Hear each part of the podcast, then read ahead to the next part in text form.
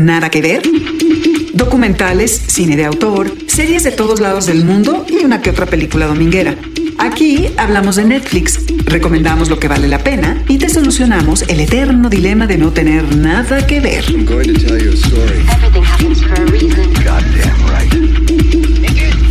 Nada que ver, un podcast original de Netflix. Ha llegado la hora de ser prácticos. Bienvenidos a Nada que Ver, un podcast original de Netflix. Aquí estamos como cada semana para recomendarles series, películas y documentales que ustedes pueden encontrar en la plataforma y que son pues novedades que son joyas ocultas y que son series de las que todo el mundo va a hablar en las próximas semanas, como es una de las que les traemos aquí, que es Dark, una serie alemana. También tenemos un documental sobre la crisis política brasileña y para quienes aman el terror, les traemos The Perfection. Yo soy Luis Pablo Borregar. Estoy aquí acompañado de Mariana Linares y de Trino Camacho. Mariana, ¿qué traes aquí a la mesa? Hola Luis Pablo, hola Trino.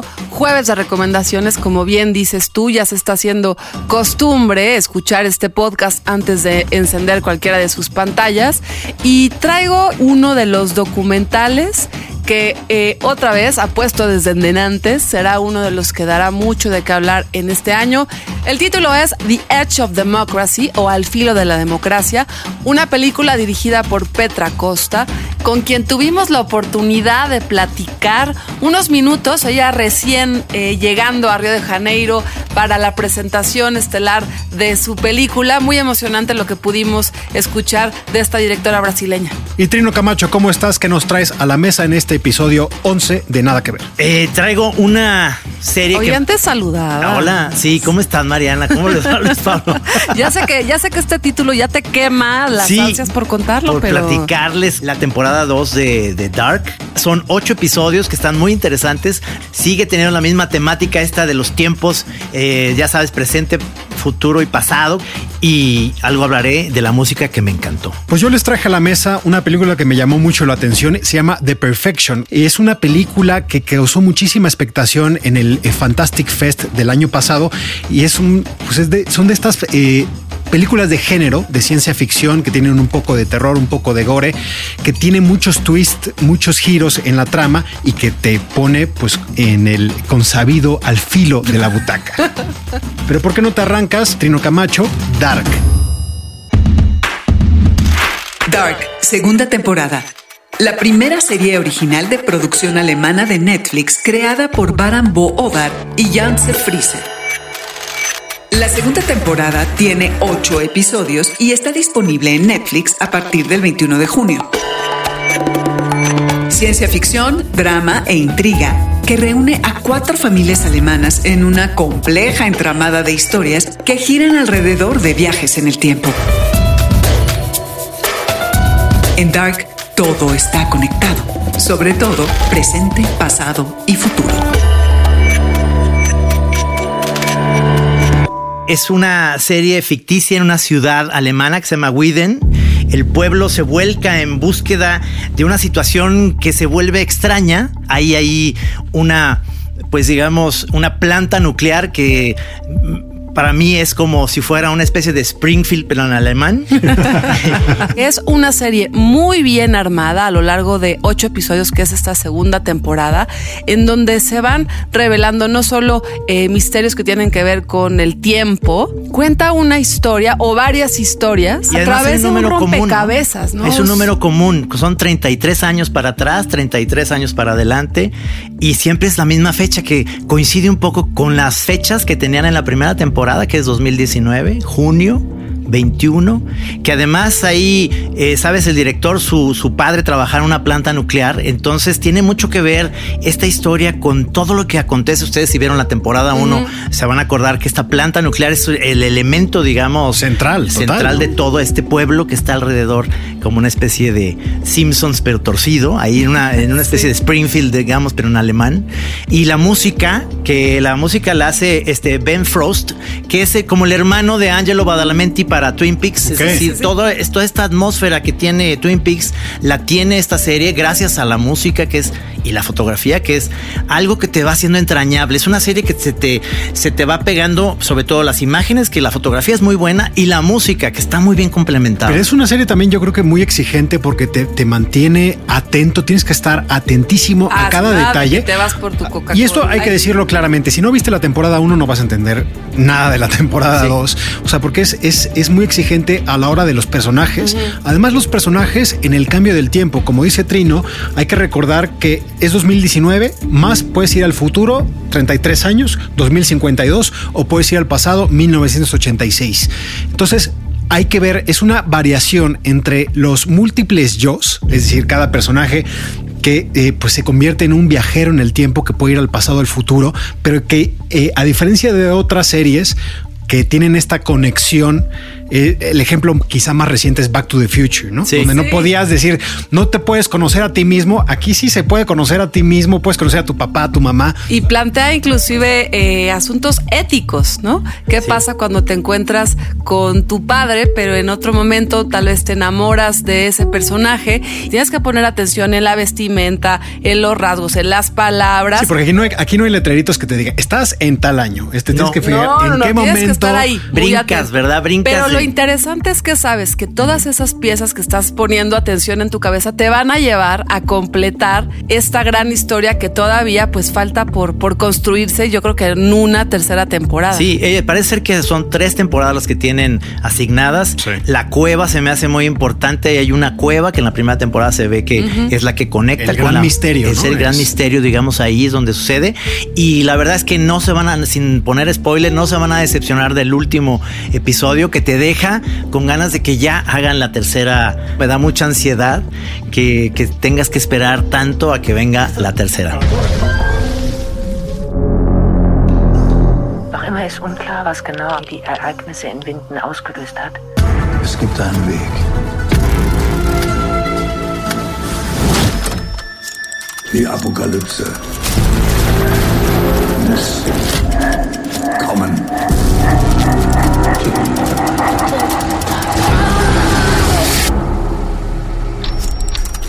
Es interesantísimo cómo abre, ¿no? Es una, es el mismo eh, lugar que es la boca de esta cueva que representó pues este misterio por resolver en la primera temporada y que ahora estamos viendo personajes de otra época que no, habíamos- no habíamos visto en la, en la Sí. primera y a partir de ahí se, se empieza a desencadenar todo este juego entre los tiempos, aunque tengo que confesar que muchas veces me sentí completamente perdido. Desbordado. Te puedes perder, perdido. Sí, Sí. te puedes perder en un momento dado por porque los personajes cambian de un lugar a otro y la vestimenta. Mí empiezo a ver a la, la vestimenta de los ochentas y Sí. dices, así nos vestíamos, Sí, qué horror. claro. sí.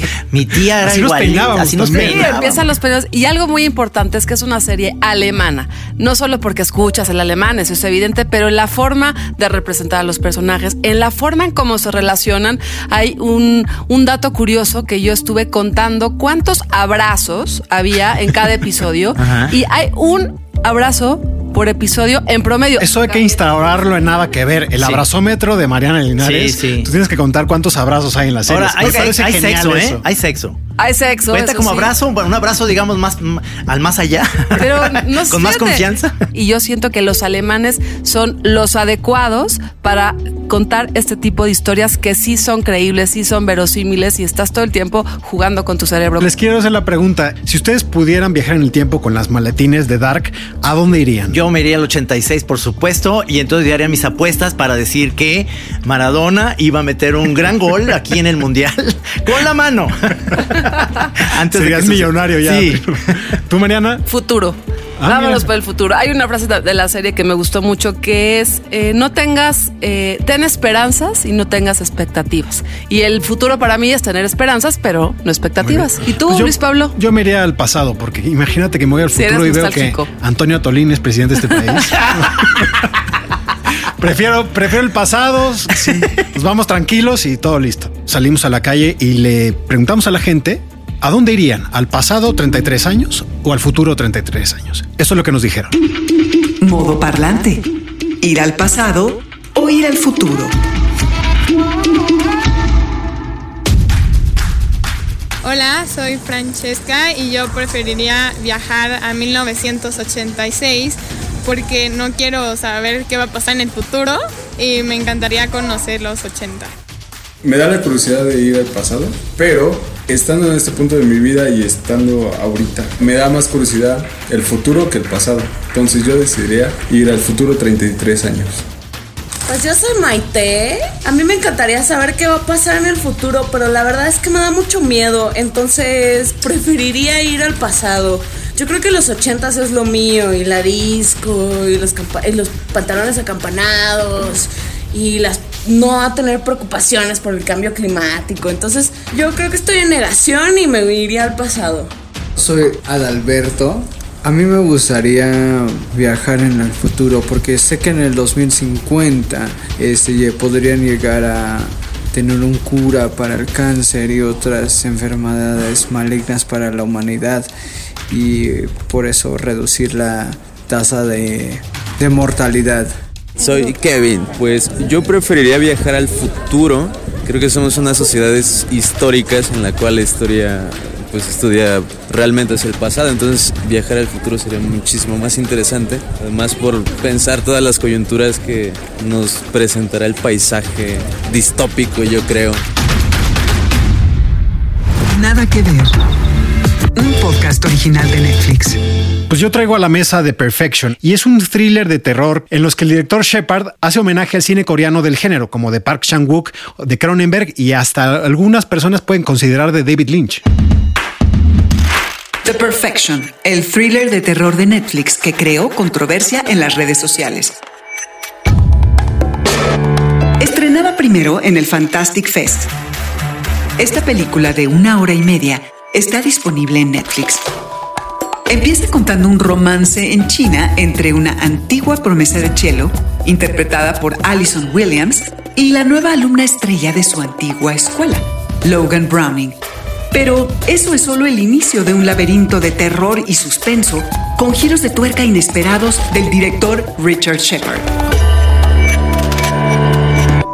Allison, esta chica que sale en Girls, que luego sale en esta película Get Out. Get Out, hace un papel muy parecido y a mí se me hace que es de las típicas actrices que las van a estar invitando a hacer películas de terror o de horror porque es muy buena para hacer personajes como de psicótica, este, con una, con un tinte muy eh, especial. Y la historia, este, eh, sí me enganchó en un principio. Para mí, la historia sí vale la pena verla porque a lo mejor a, a los amantes del cine de horror sí tiene momentos No, interesantes. a mí me da demasiado terror, demasiada repulsión, tan, tan, tan, tanta sangre ahí que se me está salpicando. La escena del pantalla. camión, ¿no? Totalmente. Por ejemplo. What is happening to me?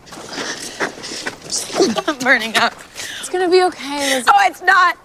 Oh, God, it's not. Listen to me. Something is wrong. Something is wrong with me. Lizzie, I know. That's why we need to get you help. I'm dying. I'm dying. What is it? I don't know. Mom, what the fuck? I'm looking alive. It's bugs. Help me.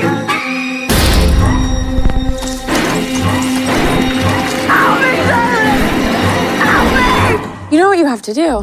Hubo críticas que comparan esta película con, con Lynch o con Cronenberg, inclusive, de ese tipo de terror. Por supuesto que se parece a Cronenberg en la, en la parte de los de la inquietud, eh, de, sobre todo del asco de los gusanos, que hay una parte, ya no voy a decir nada más, pero sí se parece a Cronenberg en ese sentido. Físico, ¿no? Sí, a mí lo que, lo que teníamos ahí en- enfrente cuando empieza la película es una película muy interesante y bien lo dices, sí es un episodio de Twilight Zone en un momento dado que te pones muy incómodo. Sí, porque después de la escena del camión, no vamos a cometer ningún spoiler, pero después de la escena del camión, el director muestra una de las cartas muy claramente y esa, eso cambia el rumbo de la película totalmente.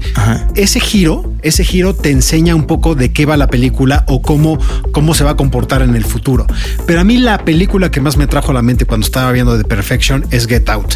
Es una película del nuevo terror, que es un terror que también tiene humor, también tiene comentario político y que te va, eh, pues te va llevando un poco de la mano, pero te mete unos sustos y te, te incomoda. Sí, véanla con esta parte, digamos, que vas a ver una película gore, si es lo que te gusta. Además, son 90 minutos, ¿eh? Y son si 90 minutos si son y con eso. conocedores del género de terror, esta es una película que tienen que ver. En el Estuvo Fantastic Fest fue- fue una y le maravilla, fue ¿eh? muy bien. Muy uno, buenas uno- críticas obtuvo. Uno lee las críticas y le va muy bien. Yo también creo que es una película justo para conocedores del género. Es un must, sí o sí. Sí.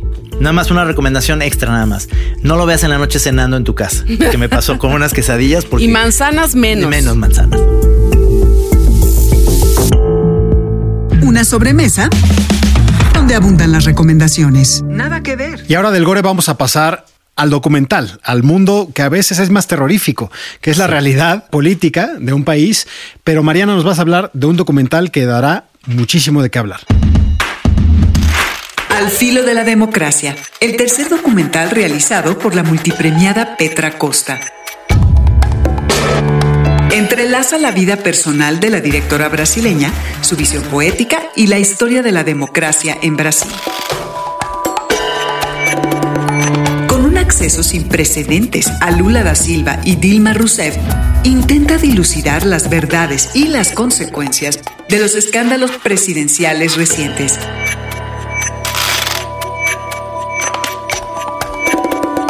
Se estrenó en enero en la apertura del Festival de Cine Sundance y después de presentarse en otros festivales, está disponible en Netflix a partir del 19 de junio.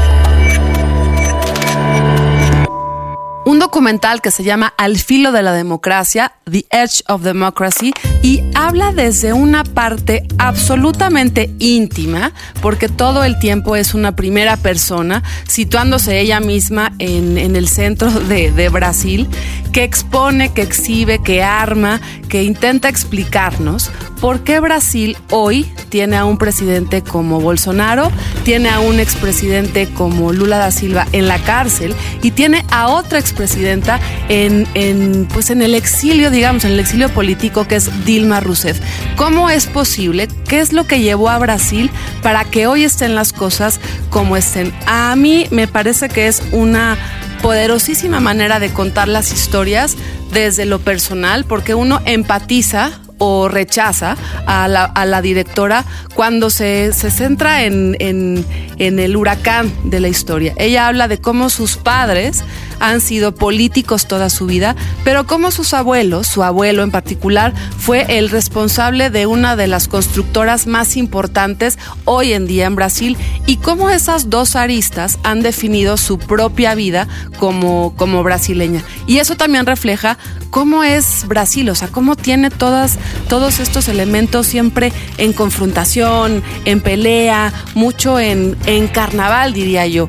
Fíjate que a mí este documental es el, ahora sí es el que más me ha gustado de los que he visto últimamente. Y mira que hemos tenido ¿Más que el de Alexandro Casio? Eh, sí, la verdad sí, porque eh, tiene la oportunidad además genial de estar tan cerca de los... El acceso es increíble. Es increíble, todo está ahí, hasta Lula caminando, yendo al coche, todo estás en cualquier momento, sientes, los ves naturales. Estamos viendo la primera parte porque yo no creo que Lula da Silva siga en la cárcel. Creo que hay muchos cabos sueltos que hay que resolver en esto. Se hace público en un momento crucial porque hace unos días pudimos saber que el juez eh, que llevó todo el caso, el juez Moro, hoy que es el ministro de Justicia de Bolsonaro, se le descubrieron ciertos mensajes que lo ponen en entredicho de cómo llevó a Lula a, a la cárcel. Entonces, este documental está...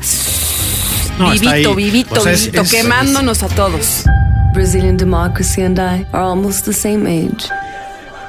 I thought that in our 30s, we would both be standing on solid ground. I was 19 when Lula got elected. I remember the excitement. To succeed him, he chooses Dilma Rousseff, who becomes our first female president. Todos nós seremos julgados pela história.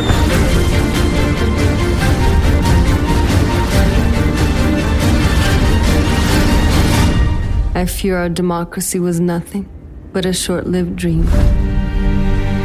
Si ustedes sienten que no, no entienden completamente lo que ha pasado con la crisis política de, de Brasil, que ya ha transcurrido varios años, este es, digamos, cae en el momento justo. Pero hay otra cosa, más allá de lo político, que me encanta. Uno es la sensibilidad que utiliza para meter la historia de su familia y dos, los elementos para ir y venir entre esas fabulosas tomas de acceso a Lula y a Dilma, que son, me encanta cómo todo el tiempo alguien está limpiando el Congreso. ¿no? Sí. O sea, estas escenas de los trabajadores de intendencia que están sacándole brillo a los vidrios, están peinando una alfombra que tiene la, forma de, la bandera de Brasil, cómo están eh, pues acomodando el sitio antes de que lleguen los políticos. Es decir, están limpiando un sitio que ha sido visto como eh, lo más sucio por la corrupción, que es el Parlamento brasileño. Y Petra Costa va construyendo a lo largo de todo este documental con estas imágenes,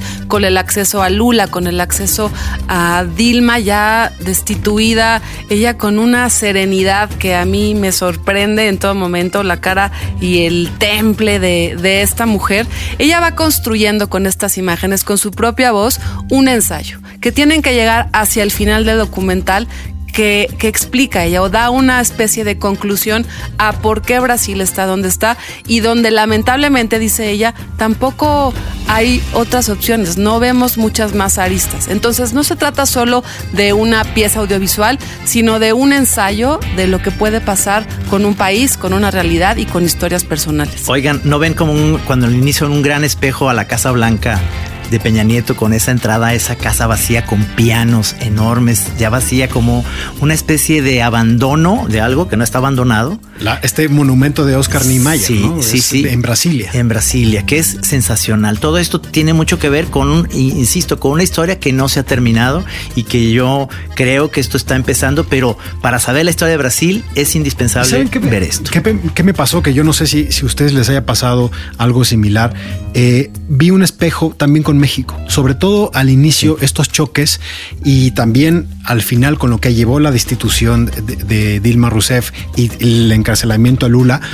Es una historia de cómo nuestra confrontación eh, y cómo estamos tan enojados y tan eh, eh, confrontados políticamente en todo el mundo, ya sea desde Washington, ya sea aquí en México, Inglaterra. estamos polarizados en todo el mundo. Y yo creo que eso nos da elementos para pensar que la política hacia el futuro es la gestión de la crisis, la gestión de la confrontación. Y, y por eso también la importancia de hoy, de estos contenidos, de estos documentales, de estas eh, narradoras, de estas documentalistas, que con sus historias pueden revelar mentiras. A mí me pareció muy, muy confrontante cómo vemos un Lula da Silva diciendo una cosa en una, en una imagen de archivo y luego 20 años después lo vemos diciendo otra cosa.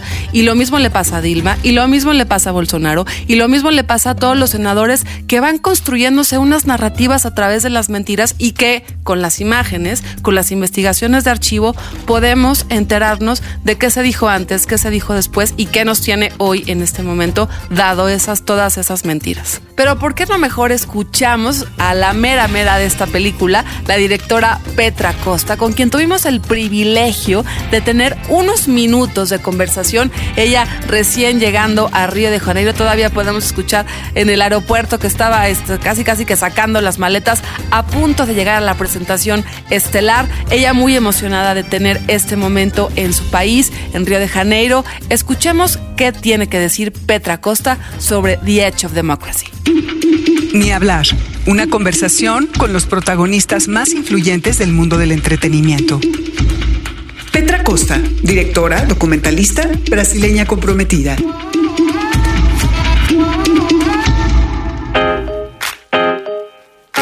¿En qué momento justamente de tu vida y de la vida de Brasil tomas la decisión encaminarte a hacer esta película? ¿Cómo, cómo es ese día? ¿Cómo es ese momento? Bueno, yo hice películas antes que eran mucho íntimas, así, personales, un poco con la tentativa de mostrar como el personal es político también, ¿no? Como un suicidio de una hermana puede ser te- tener una dimensión política eh, de impacto total en la vida de las personas que, que están cerca, el tabú eh, que hay acerca de eso. Después sobre el, embarazo de una mujer, que es algo muy poco representado tanto en la literatura como en el cine, y mostrando esto como el personal es político y muchas veces ignorado por machismos y cosas y tal.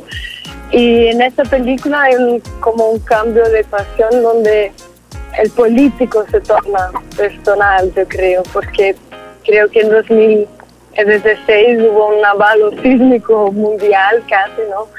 Donde muchos de nosotros que tomaban la democracia como una certeza, eh, percibimos que en realidad estaba en, en riesgo. Y la sensación que yo tuve en ese momento fue una sensación de vertigen mismo, de sentir que el suelo se abría de, adelante de mí y que lo impensable pasaba, ¿no? Eh, el Brasil entró en una cri- crisis sin precedentes donde cada día tenía una densidad de una década y, y empecé a filmar así con, con urgencia de, de ser un testigo de este momento histórico.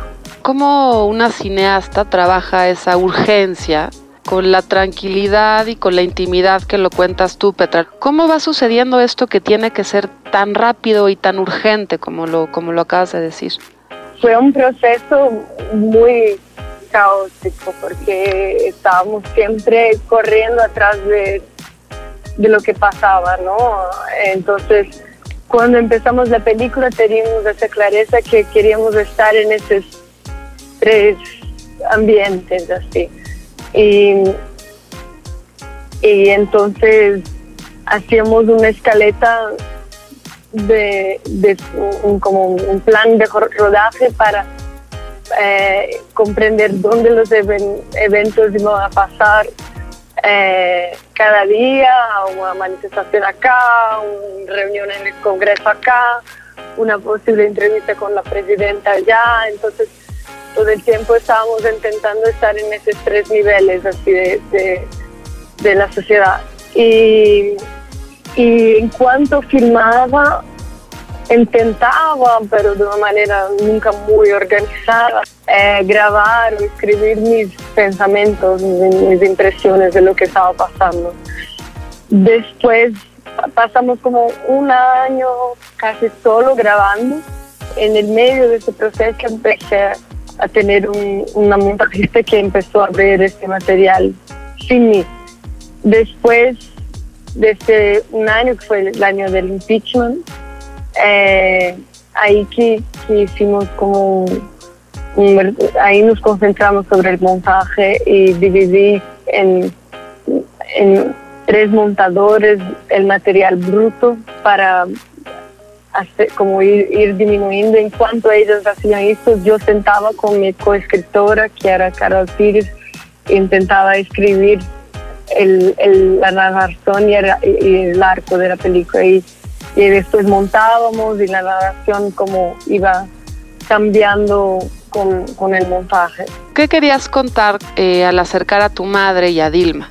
Bueno, Dilma eh, es una persona de muy difícil acceso, es muy, muy cerrada, sí, y parte de la crisis por la que pasó su gobierno venía de eso también, de la falta de comunicación entre ella y la población en un momento de crisis muy grande. Y entonces yo, después de muchos meses intentando entrevistarla, finalmente ella me dio, dio una entrevista, pero muy formal. Y después de eso seguí intentando maneras de, de acceder una Dilma que pocas personas veían, pero que yo sabía que existía, así en la parte tal vez más vulnerable, más, sí, más vulnerable. Y creo que, que el encuentro como mi madre y ella tenían tantas cosas de común, como vivir, estudiaran en la misma escuela, nunca se conocieran, pas- hicieran parte del mismo movimiento contra la dictadura, nunca se conocieron. Yo pensaba que este encuentro entre ellas podría ah, suscitar una abertura, sí, y, y creo que, que lo pasó, porque el momento que Dilma dice que, que la libertad que tuvo en la clandestinidad y después que no quería ser presidente necesariamente son, creo que es el momento de mayor sinceridad así, que accedemos en ese equipo que gen- cuando la gente ve la película siente que nunca había visto Dilma así tan desarmada. Petra, eh, ¿hay algo que lograste grabar o filmar y que no está en el corte final del documental? Sí, sí, hay muchas cosas, muchas, innumerables. Eh, entrevisté Bolsonaro, Bolsonaro por tres horas, Lula por seis horas, Dilma por horas y horas y horas. Y eh, filmé, por ejemplo, algo que me interesó mucho fue un acto profético entre eh, todas las lideranzas políticas evangélicas, inclusive de Bolsonaro en, en, la- en el medio de la explanada de Brasilia, haciendo un acto profético de como bendición nacional. Eh, todo ese aspecto del- de, la ev- evangelización de la política, yo tiene muchos momentos muy reveladores en relación a esto, pero que no, que no cabían en la película. ¿Qué quieres tú lograr con, con esta pieza, con este ensayo, con, con esta voz? Espero que eh, en Brasil y en muchas partes del mundo estamos viviendo esta crisis democrática, creo, por exceso- un exceso de, de- de polarización muy grande y también de pérdida de confianza en la política. Creo que en Brasil eso, con el impeachment de Dilma, que fue una verdadera bomba atómica en la democracia brasileña, la gente perdió confianza en la clase política y en también la eficacia del voto, porque si sientes que tu voto puede ser rasgado así sin un motivo muy claro, cuando hablaba con la gente, eso tuvo un efecto muy fuerte de perder, perder confianza en la democracia mismo. Entonces espero que, que esta película pueda inspirar a la gente a, a tomar una vez más la democracia para sí como tomar responsabilidad por la democracia, no más tomarla como algo garantido, pero algo que necesita como de la participación intensa de cada uno, sea candidatando para el Congreso, sea en actividades de base sociales, para, porque si no, ella realmente ya está en riesgo total. Pues muchas gracias a Petra Costa que se animó a platicar con nosotros aún en el aeropuerto en un momento ya muy emocionante a punto de estrenar el documental en Río de Janeiro. Le escuchamos ya un hilito de voz después de largas y largas sesiones de entrevistas, pero sin duda saber sus motivos, saber lo que ella quiso contar es otra de las maneras de abordar esta película que ya pueden encontrar en la plataforma. Esta es más cachaza, ¿no? Esta es una cachaza total, el- pero muy intimista, ¿no? Es una cachaza que estás ahí, eh, eh, o sea, face to face. O sea, Está- pero hay cachazas que son dolorosas o qué? No, casi siempre son festivas. Ah, esta Eh, no sí. la siento tan Pero es amarga también. pero es amarga, es amarga también. Es amarga porque estás ahí y dices, brother, me voy a la cárcel, pero nos vamos a echar esta, la del estribo, y esto no se ha acabado, ¿eh? Ahí vamos a seguir. Nos vemos la próxima vez para echarnos la siguiente. Y eso es lo que creo que tiene el documental. Esto no se ha acabado. Y aguas con la cruda. Recomendaciones en una conversación de sobremesa. Nada que ver. Hasta aquí llegamos en el episodio 11 de Nada que ver, Ay, un muy podcast cortito, Luis Pablo. un podcast original de Netflix. Se nos fue muy voy. rápido, ¿no? Sí, se nos fue muy, muy rápido. O sea, los tres estaban muy entusiasmados con lo que vimos, la verdad. ¿Cómo hablamos de alcohol? Yo creo que hay que ir a, hay que ir a beber. Yo creo que Es decir, ahorita ya sí se entre vale. vinos y cachazas. Y mucha gente entusiasta también nos ha escrito. Así es, es eh, no me quiero, no nos queremos despedir sin recordarles que por favor nos escriben en las redes sociales con el hashtag nada que ver. Ahí estaremos leyendo sus recomendaciones y sus observaciones como la de Ferpecto que nos escribió a Twitter en arroba trino monero arroba M Linares Cruz y arroba Luis Pablo B, donde nos pregunta si podemos hacer un especial de verano sobre las series de HBO. Yo creo que eso no le gusta al tío Netflix, pero bueno, lo vamos a discutir a ver si es posible para más adelante. También Totem Morales, que nos dijo que le echemos un ojo a Bad Blood, lo Sí. tenemos ahí en nuestra lista. Y Saludos a Totem Morales, que también lo conozco de, de la chora. otras- de la chora. Es de los choreros. Sí. Y bueno, agradecerle a la gente como Mariana, a la gente como. Ay, de eh, nada. no, no soy yo. Otra Mariana. Y a Adriana Camacho, quien nos eh, han escuchado y nos hacen saber que están pendiente de lo que les venimos a contar cada jueves. Adriana Camacho no es mi pariente, ¿eh? Ah, ya, ya se nos hacía raro. Pueden escucharnos en Spotify, en iTunes y por supuesto en la página de así como suena.mx. Si se les fue un episodio por ahí, si de pronto ya se les acabaron las recomendaciones, pueden echarse dos, Vuelvan tres, cuatro de principio. un jalón. Ahí están sí. nuestros primeros 10 episodios, 30 recomendaciones para que tengan mucho de qué hablar. Hasta la próxima. Cada semana, tres recomendaciones en una conversación de sobremesa. Nada que ver. Un podcast original de Netflix.